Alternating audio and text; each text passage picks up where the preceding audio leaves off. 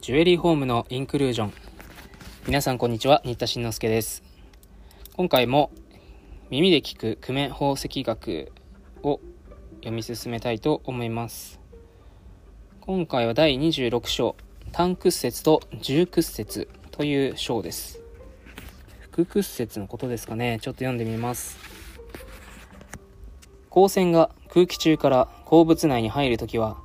一定の法則のもとに屈折せられることは前章ですでに述べたるところである。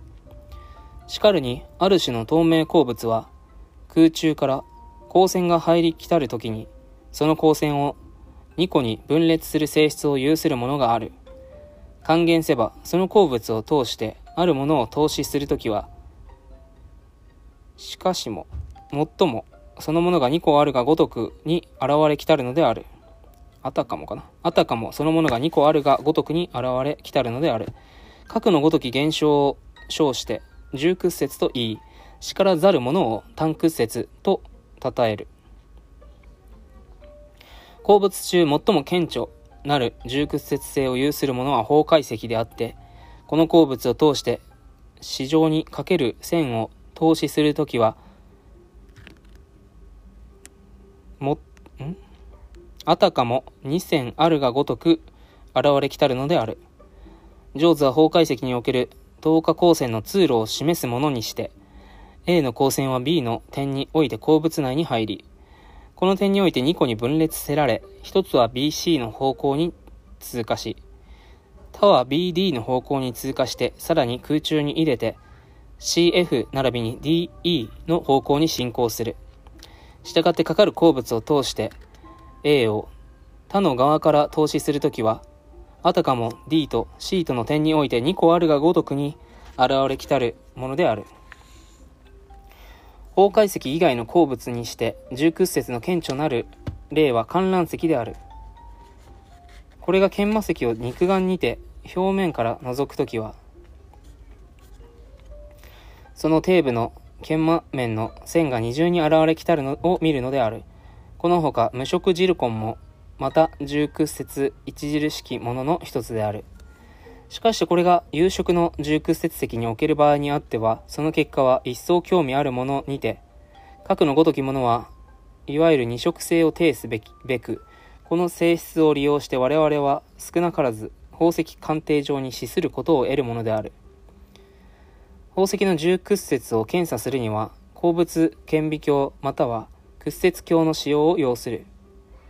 また、有色の石に対しては二色鏡を使用することを得る。飛翔体、かっこガラス、タンパク石など、並びに等軸小系、かっこダイヤモンド、線小石、ザクロ石に属する鉱物はいずれも単屈折で、光線を分裂しないのみならず、また二色性をも有せない。単なる単屈折、並びに重屈折の宝石の種類、差のごとし。単屈折宝石、ダイヤモンド、ザクロ石、線小石、タンパク石、ガラス類似の人造宝石、重屈折宝石、小石、ジルコン、ベニトイト、木観覧石、緑蓮石、電気石、クンツァイト、ルビー並びにサファイア、黄玉、紫水晶、緑中石並びにアクアマリーン、金緑石。以上で終わります。まあ、やっぱり単屈折、副屈折の話でしたね。えー、二重に見えるよと。まあ、カルサイトが有名ですよって前半に書いてあって。で、非消失のガラスやオパール、あと当軸小系のダイヤモンド、スピネル、ガーネットは単屈折ですよと。書いてありました。びっくりしたのが、この重屈折、まあ、副屈折の宝石の例に挙げているうち、クンツァイトって書いてるんですよね。クンツァイトのクンツ博士は、この時代現役だったと思うのですが、で、久米武雄さんが、明治33年に三木本真珠店に入店って書いてるわけだから、ね、大正2年にコロンビア大学にね、大正元年に留学して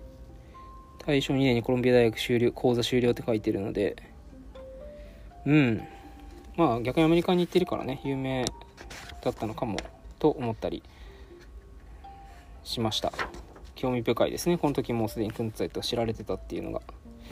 はい。次回は二色性について引き続き読んでいきたいと思います。それではまた次回お耳にかかります。